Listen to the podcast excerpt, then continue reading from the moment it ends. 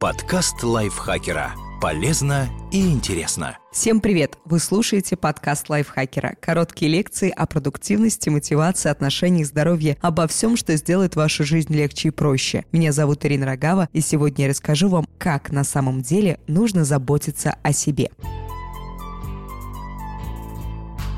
Этот текст написала для лайфхакера Ангелина Морозова. И здесь она написала не слишком приятные, но необходимые действия, которые вернут вам душевное спокойствие. Я вам сейчас про них расскажу. Психологи и социологи так часто говорят о том, что нужно заботиться о себе, что само понятие этой заботы становится все более и более размытым. Обычно под ней подразумевают что-то, что приносит нам удовольствие. Ты совсем измоталась на работе, тебе пора позаботиться о себе. Займись йогой, прогуляйся, на улице такая хорошая погода, сходи в салон красоты, прими ароматную ванну, развейся. Очень важно время от времени баловать себя. Когда вы чувствуете себя подавленным, порой нужно буквально заставить себя отдохнуть и развлечься. Иногда это напоминает горе горькую пилюлю, которую жутко не хочется пить, хоть она и необходима для выздоровления. Но всегда ли нам достаточно просто приятных занятий? На самом деле, понятие заботы о себе гораздо шире и часто подразумевает совсем неприятные вещи. Эта забота связана с работой над собой, со взрослыми поступками и сложными решениями, за принятие которых вас могут осудить. Но рано или поздно вы поймете, что без этих решений не обойтись. Так как же позаботиться о себе в полной мере?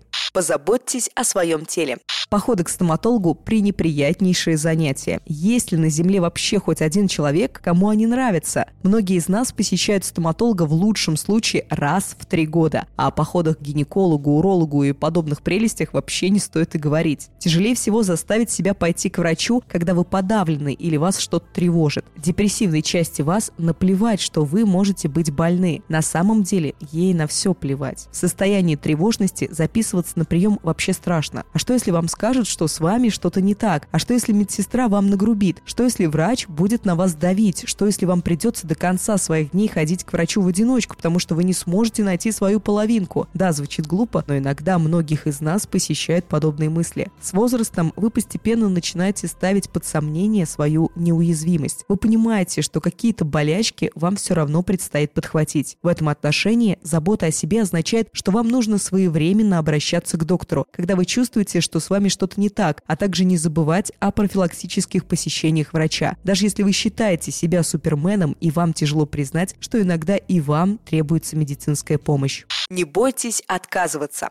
Иногда бывает очень сложно сказать «нет», особенно если вы привыкли добиваться поставленных целей и делать все тщательно. Нелегко сменить неподходящую вам работу, отказаться от тяжелых отношений, отдать другу собаку, на уход за которой вам не хватает времени. Вам приходится признать, что вы не справляетесь и что-то находится за пределами ваших возможностей, и это крайне неприятно. Когда психологи советуют устанавливать границы, избегать непосильной нагрузки и не наваливать на себя чрезмерных обязательств, кажется, что они говорят о простых и очевидных вещах. На деле совсем не весело объяснять начальнику, почему вы все чаще берете отгулы по болезни. Еще менее приятно в конце концов признать, что вы не потянете работу с полной занятостью и уйти с нынешнего места. Важно понять, что иногда, чтобы позаботиться о себе, нужно проигнорировать возможную негативную оценку окружающих и осознать, что необходимо именно вам. Да, вы можете почувствовать себя слабым, ленивым и безответственным, но в глубине души вы будете знать, что поступаете правильно. И со временем вы только убедитесь в том, что сделали верный выбор. Просите о помощи. Часто для того, чтобы попросить кого-то о помощи, необходимо преодолеть свои страхи и выйти из зоны комфорта. Это действительно не так просто. Вы никогда не можете точно предсказать реакцию других людей. Они имеют право вам отказать. И даже если у вас замечательные отношения с семьей и друзьями, просить о помощи все равно нелегко. Вы будете волноваться о том, не заставите ли вы родителей переживать о вас, не передастся ли ваша депрессия вашим друзьям, или близкие вам люди могут посчитать, что вам недостаточно их заботы и любви, что они что-то делают не так. Может показаться, что таким образом вам придется выбирать между тем, чтобы молча терпеть свою боль, и тем, чтобы приносить боль окружающим. Но это ошибочное мнение. Ваши близкие будут переживать гораздо больше, если вы будете утаивать от них причины своих переживаний. Да, искусству грамотно просить о помощи нужно учиться. Но если вы попробуете сделать это, вы поймете, что все на самом деле не так страшно.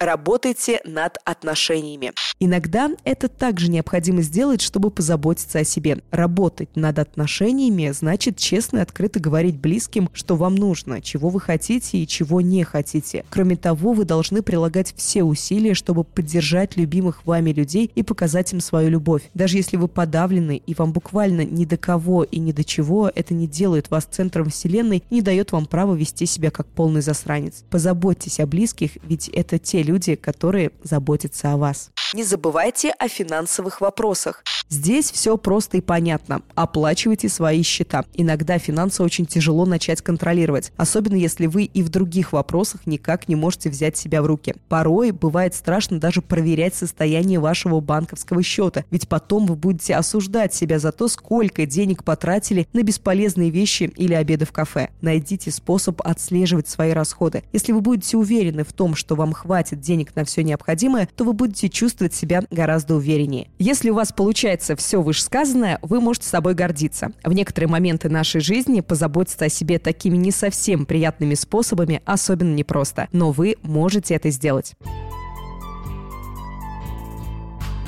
Спасибо большое, что прослушали этот подкаст. Пожалуйста, не забудьте подписаться, если вы еще этого не сделали, на наш подкаст на всех платформах, ставить ему лайки звездочки и писать свои комментарии и делиться выпусками со своими друзьями в социальных сетях. Я, Ирина Рогава, с вами прощаюсь. До следующего выпуска. Пока. Подкаст лайфхакера. Полезно и интересно.